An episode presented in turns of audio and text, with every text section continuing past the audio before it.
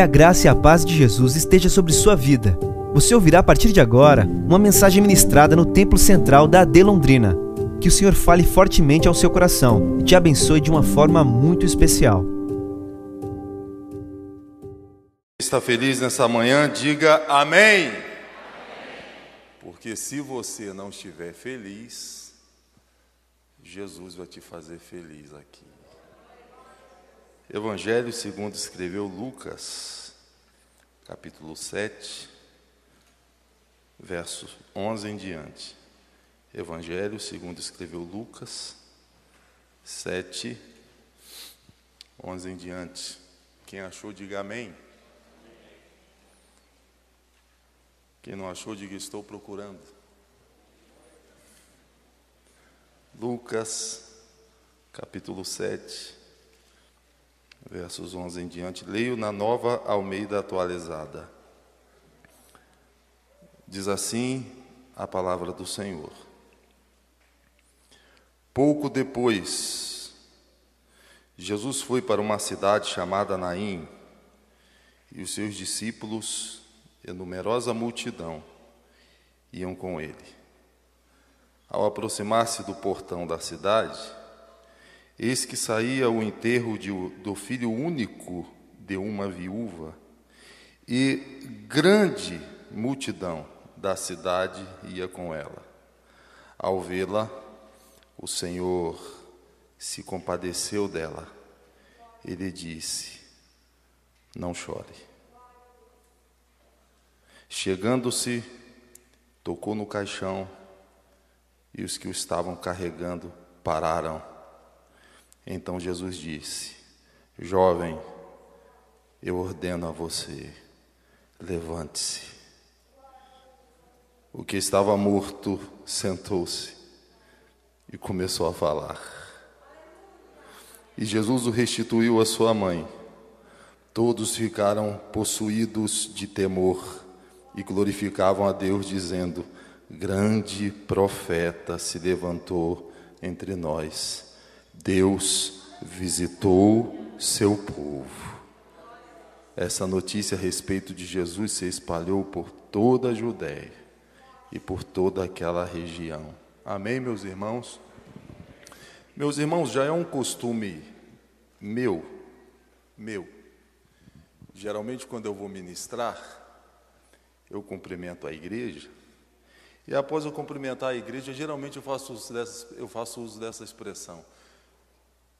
Se você está feliz, diga amém. E a igreja diz amém. E eu digo, porque se você não estiver feliz, Jesus vai lhe fazer feliz. É um, já, já virou um hábito meu. Na maioria das vezes que eu vou ministrar, eu faço, faço uso dessa expressão. Mas eu lembro de uma situação, de um dia em especial, que eu fui ministrar em uma igreja. Não foi aqui, foi em outro lugar, em outro estado. E no dia anterior, uma de nossas famílias, uma das famílias da igreja, tinha perdido um ente querido em um acidente. E era um jovem muito querido por todos nós, muito querido. E no dia anterior tinha havido um acidente, onde Deus tinha recolhido o jovem. E naquele dia, no dia que eu ministrei, tinha sido o dia do velório. Então, à noite, Estava aquele clima é, pesado na igreja.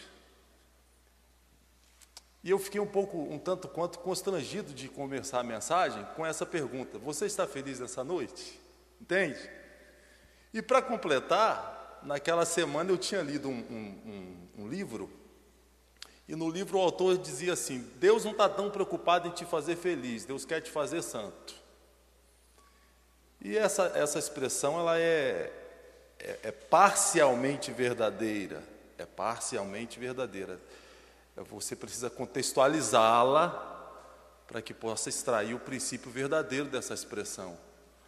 Né? Mas, mas ela, ela é parcialmente verdadeira. Então, pensando na expressão que li, e em consideração à família, em consideração à família que, que estava enlutada, naquele dia, eu fiquei temeroso, pastor Elias, temeroso de, de, começar a mensagem com essa expressão. Você está feliz? Quem está feliz nessa noite, diga amém. Era, era a noite lá.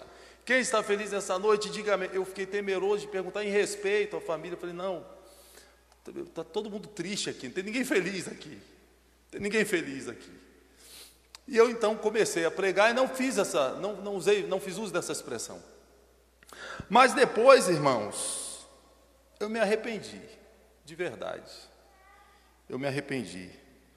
Porque se existe uma verdade, uma verdade radicalmente maravilhosa, explosivamente maravilhosa, é a verdade que, independente do caos que se instaure à nossa frente, independente do quadro, do absurdo, das mazelas, do sofrimento, uma verdade que nós podemos pregar acerca do justo é que Deus vai te fazer feliz.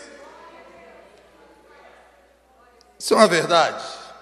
A Bíblia diz que aquilo que o olho não viu, aquilo que o ouvido não ouviu, aquilo que não desceu ao coração humano, é aquilo que Deus tem reservado, preparado para aqueles que o temem, que o amam.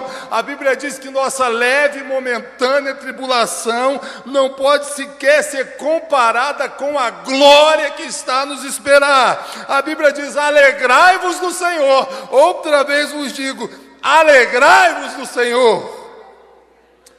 E a Bíblia descreve o santo, o justo, o filho de Deus, como alguém bem-aventurado. E você sabe o que significa bem-aventurado?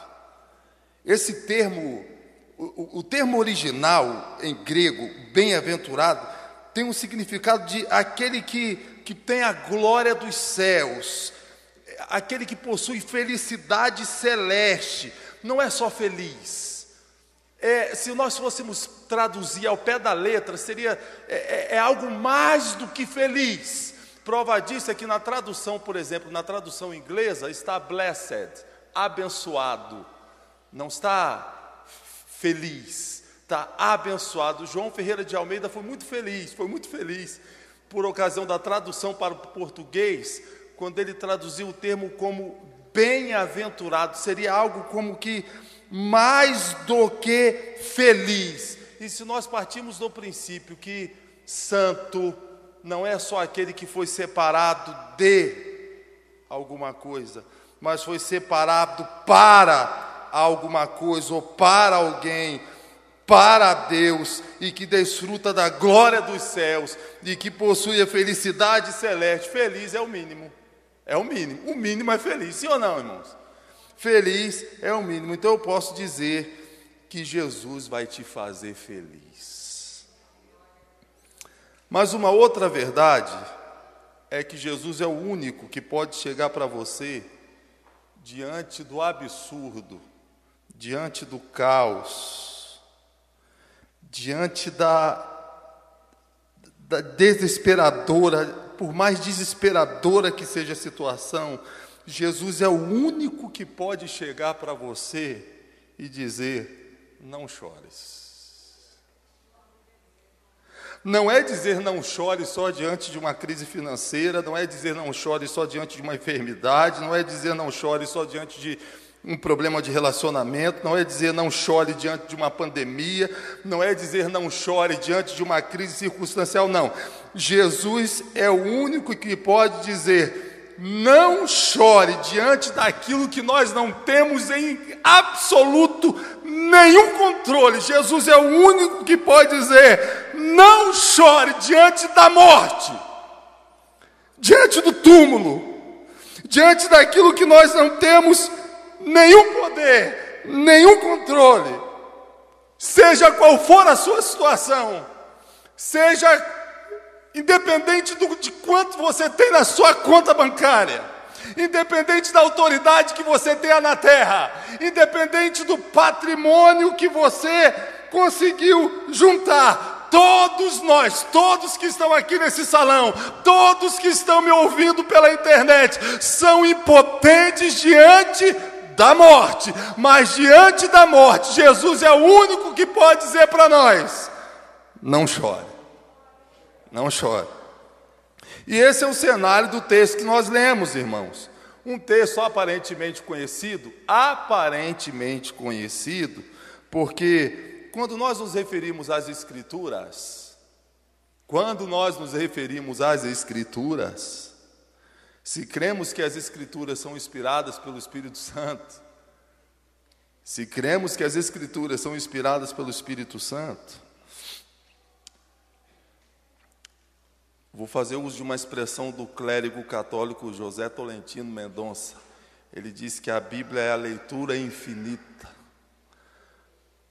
O Espírito Santo ele pega esse texto que está aqui, que muitas vezes a gente julga tão conhecido, a gente acha que a gente domina o texto, mas se você parte do princípio que as Escrituras são inspiradas, você tem que partir do, do princípio que o Espírito Santo é livre para pegar um, este texto e ministrar um de uma forma, ministrar outro de outra forma, ministrar outro de outra forma, o mesmo texto. É claro que nós, quando vamos estudar, nós vamos utilizar aqui a hermenêutica e etc, para nos para evitar que a gente faça uma exegese, mas não existe o intérprete oficial das Escrituras aqui no nosso meio.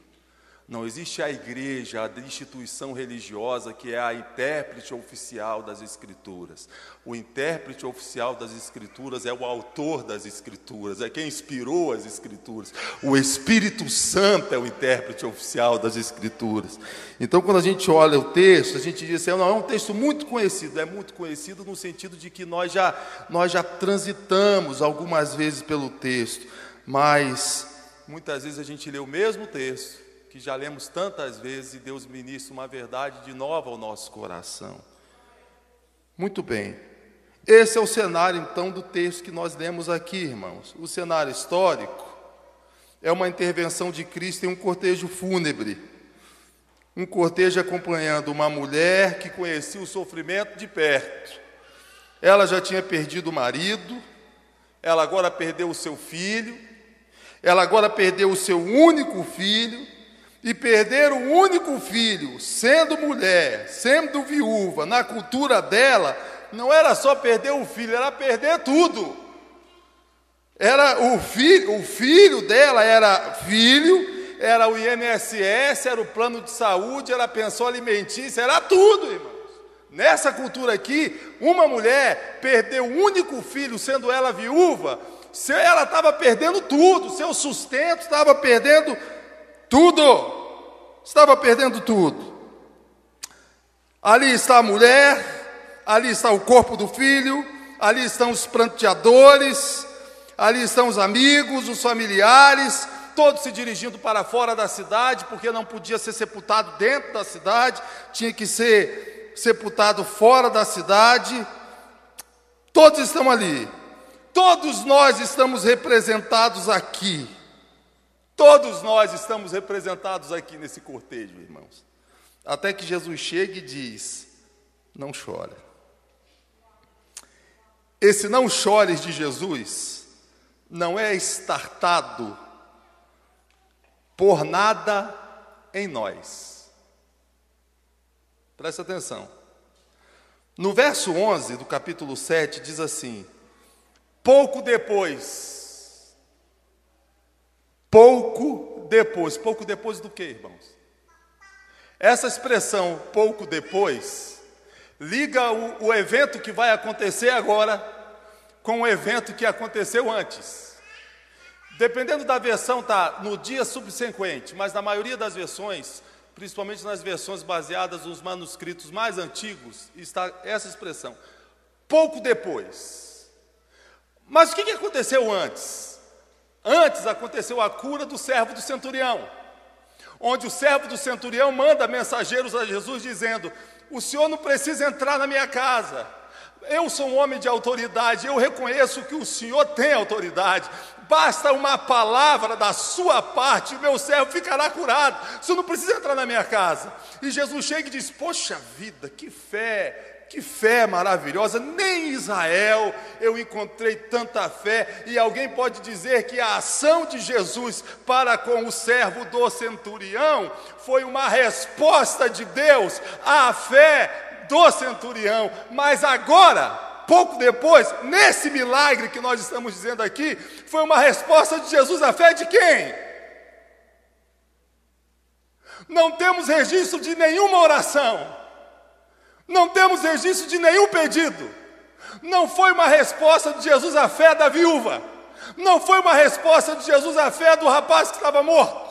Não foi uma resposta de Jesus aos pranteadores que estavam ali. Não foi uma resposta de Jesus aos familiares. Não foi uma resposta de Jesus à fé dos amigos. Não foi uma resposta de Jesus a nada, nada neles.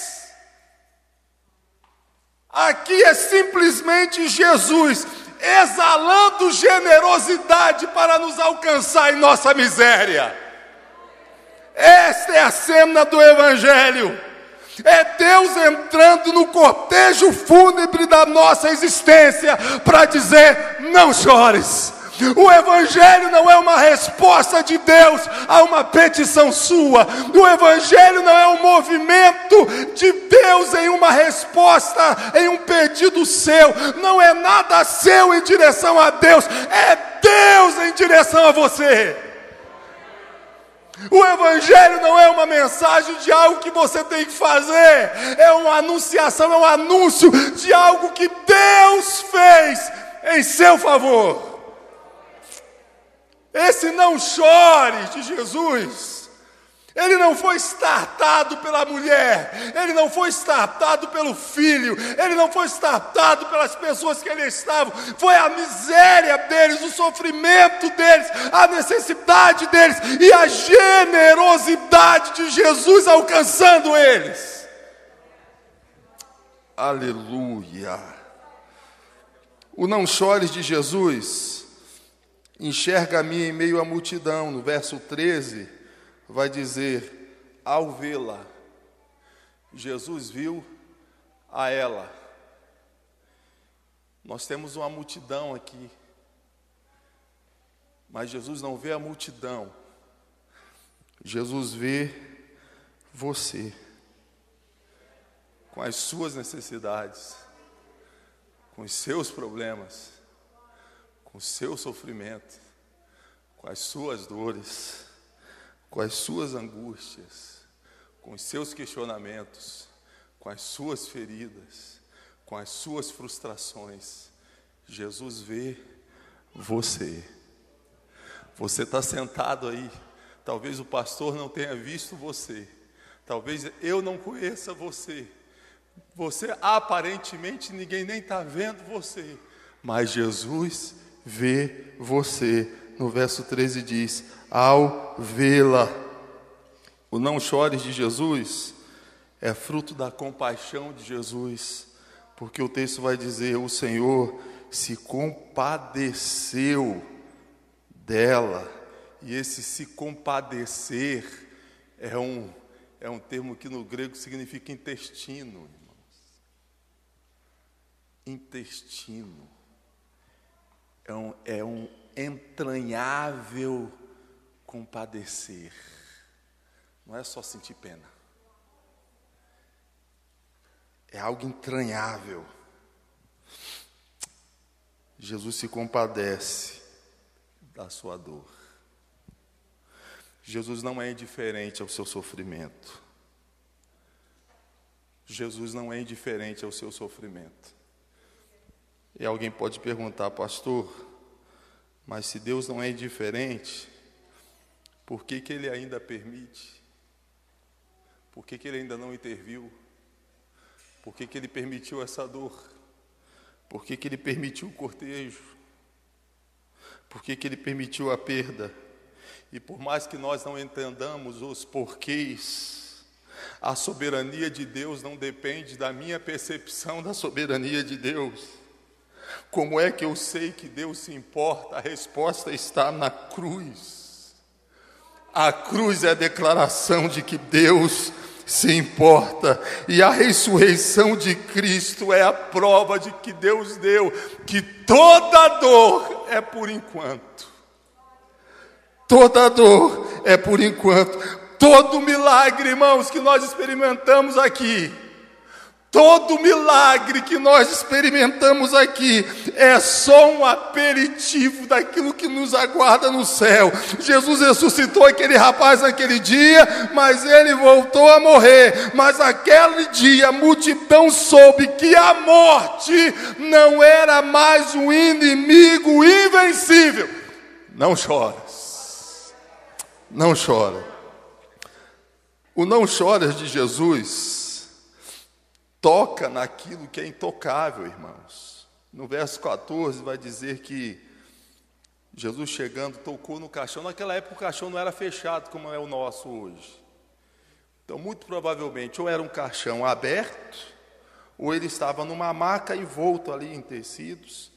Então a gente não sabe se Jesus tocou no, no próprio corpo, ou se Jesus tocou apenas no, no esquife. Mas o fato é que Jesus tocou naquilo que ninguém podia tocar. Tanto é que o cortejo para o movimento sem Jesus falar nada. Jesus não pediu para. Não, Jesus só tocou. E na hora que Jesus tocou, eles pararam. Eles pararam porque ninguém podia tocar ali. Mas chega Jesus e toca. Toca em algo que não, que, que não podia tocar. A ponto do, cortejo parar. Jesus toca aquilo que é intocável. As pessoas conhecem você apenas por fora. Mas talvez se as pessoas conhecessem o que você tem de pior por dentro, as pessoas não iam querer sequer chegar perto de você, as pessoas não iam sequer chegar cumprimentar você, as pessoas sequer iam querer sentar do seu lado, mas Jesus é aquele que vê a minha lepra e me toca, sendo eu leproso e me sara. O não chore de Jesus toca naquilo que é intocável. Acontece que onde Jesus toca, ele ressignifica. Onde ele toca, ele ressignifica. E talvez você que esteja me ouvindo se sinta um leproso, se sinta um, um, um pior dos piores, o pior dos pecadores. Eu estou dizendo para você nessa manhã: não chora, não chora. Aleluia. O não chores de Jesus dá ordens àquilo que nós não temos nenhum controle. Porque no verso 14 ele vai dizer: Jovem, eu ordeno a você, levante-se. A morte não tem mais a palavra final. E se Deus dá ordem à morte, o que é impossível para Deus, irmãos? Efésios 3, verso 20 diz: Ora, aquele que é poderoso para fazer infinitamente mais além de tudo quanto pedimos ou pensamos, conforme o poder que em nós opera, a Ele seja a glória na igreja, em Cristo Jesus, por todas as gerações, para todos sempre. Amém. Mas existe uma versão muito interessante que diz assim: agora glória seja dada a Deus pelo seu grandioso poder operando em nós. É capaz de fazer muito mais do que nós jamais ousaríamos pedir ou mesmo imaginar, infinitamente além de nossas mais sublimes orações, anseios, pensamentos e esperanças. A Ele seja dada glória por todo sempre, pelos séculos sem fim, por causa do seu plano soberano de salvação para a igreja por meio de Jesus Cristo. Concluo dizendo: o não chores de Jesus muda trajetos. O não chores de Jesus muda a perspectiva, a minha perspectiva de funerais. Eu não sei quantas pessoas você já perdeu na sua vida. Mas o não chores de Jesus me faz olhar para as pessoas que já perdi com esperança de um dia haver reencontros inefáveis. O não chore de Jesus diz para mim: toda dor é por enquanto. Jesus se dirigiu a duas pessoas. A mulher disse: Não chores. E ao moço ele disse: Jovem, eu te ordeno, levanta. Quem é você aqui?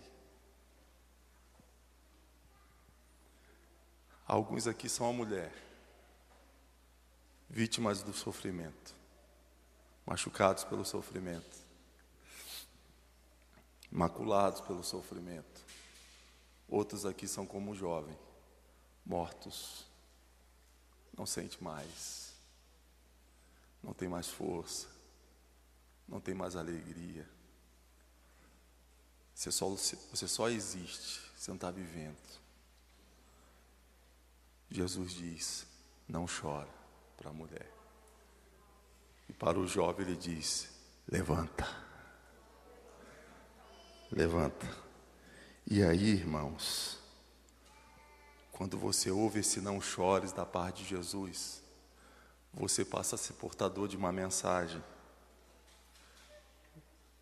Você passa a ser portador de uma mensagem. O segundo hino que os jovens cantaram aqui, tem como projetar? o segundo hino que eles cantaram. Estás aqui, movendo entre nós, te adorarei, te adorarei.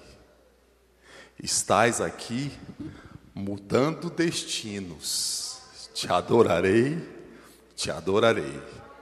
Estás aqui, operando milagres, te adorarei, te adorarei estás aqui transformando as nossas vidas. Te adorarei, te adorarei.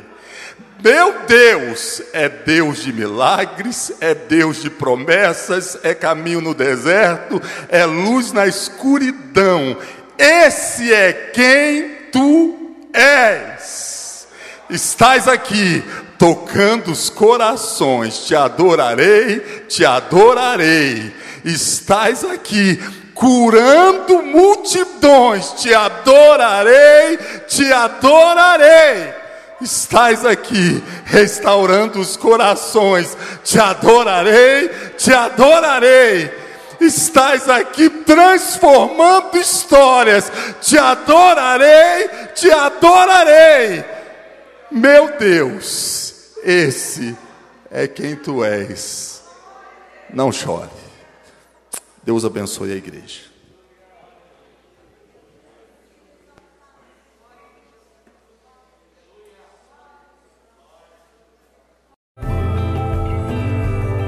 Essa foi uma mensagem ministrada no Templo Central da AD Londrina. Acesse nossas redes sociais no Facebook, Instagram e YouTube e fique por dentro de tudo o que está acontecendo.